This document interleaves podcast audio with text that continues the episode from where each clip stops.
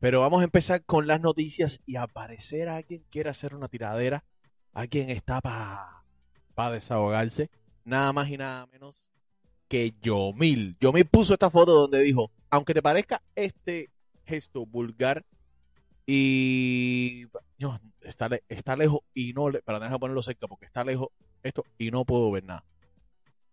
Ok, dice, aunque te parezca este gesto vulgar y, y pedante, eh, créeme que no soy así. Pero estoy en esos días que me levanto, de, que, me, que me paro frente al micrófono y empiezo a hacer a soltar barras por montón. Papá, yo, mi- no, estoy que no veo lejos. Tengo que leer todas las fotos esas desde aquí del teléfono, porque aquí en la pantalla esta no las veo, Cairo, disculpen. Eh, ¿Ustedes creen que Yomil saque ahora una tiradera, un desahogo, algo que venga por ahí? No sé. Yo creo que a lo mejor va y, y no saca nada, quizás. Quizás no saca nada, pero empieza a tirar bastantes puyas. Otro que habló, Jorge Union. Jorge Union dijo algo que nadie se esperaba. Eh, tiró su. Bueno, eh, bueno, honestamente no es que nadie se esperaba. Él ha tirado sus pullitas a veces y todo esto, pero tiró ahora algo más con respecto al COVID. Jorge Union puso esta publicación que dice, bueno, la tengo que leer en el teléfono porque no leo las letras, está muy lejos y no veo. Dice, no quiero provocar revuelos ni herir a nadie con estas palabras, solo digo lo que siento y pienso. A veces quisiera cerrar los ojos para cuando los abra me digan ya todo volvió a la normalidad. A mi entender, no creo que estemos encerrados, no creo que estar encerrado de 9 a 5 sea la solución a esta pandemia. No se puede trabajar, por lo que sabemos, eso está correcto. Pero si no trabajo, ¿cómo soluciono el problema de corriente y otros más al final del mes? Que te exigen a pagar o toman medidas sin importarle si trabajas o no. Siento que me estoy ahogando en algo que está muy lejos de solucionarse. Tienes toda la razón, eh, consorte. Está todo muy lejos de solucionarse gracias a artistas como tú que no alzan la voz por su pueblo y las necesidades que hay. Pero bueno, eso es un tema para otro día. Y en la mayor parte de los culpables, y la mayor parte de los culpables somos nosotros mismos por no, por no querer aceptar una ayuda en su tiempo o no haber cerrado, no, haber separado y yo, de madre. O no haber cerrado fronteras cuando se debió. El mundo entero se está solucionando y nosotros con la esperanza todavía de poder cambiar libremente, de caminar libremente por el malecón a la hora que se nos plazca o bailar y cantar para liberar todo el estrés. Sí, porque esa es la solución para todo el estrés. También, mira, eh, salir a las calles y pedir libertad para todos los presos políticos, libertad para Cuba entera, no más dictadura y todas esas cosas, ojo, y tenlas en cuenta. Que nos está consumiendo poco a poco.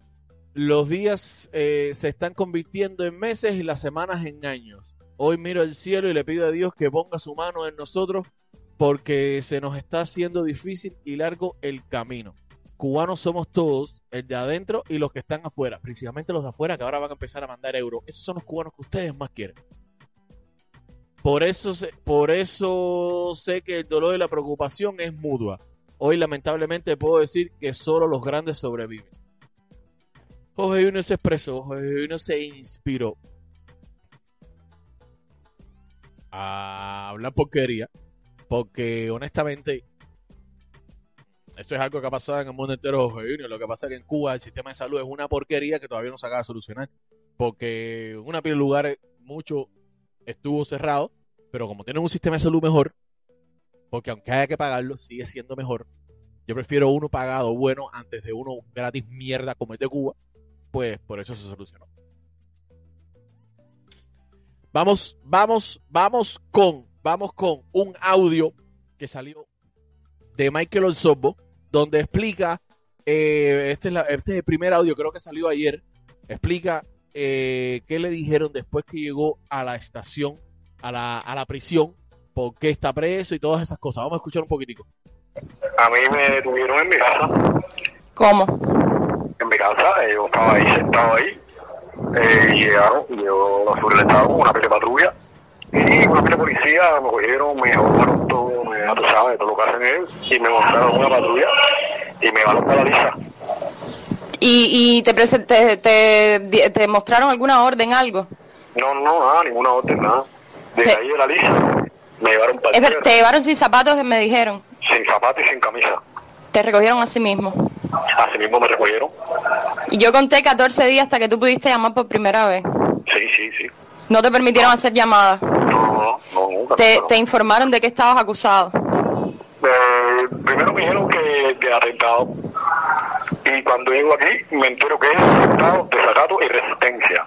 ¿Quién te, no, pero te lo informaron solo de los tres cargos ya cuando estabas ahí en, en Pinar. Sí, sí, aquí en Pinal fue donde el jefe de la prisión me dijo que me tenían aquí por desacato, atentado y resistencia. Y no fue y fue la, y fue el jefe de la prisión. La seguridad del Estado te vio, ¿no? Y ha estado todo este tiempo eh, hablando contigo.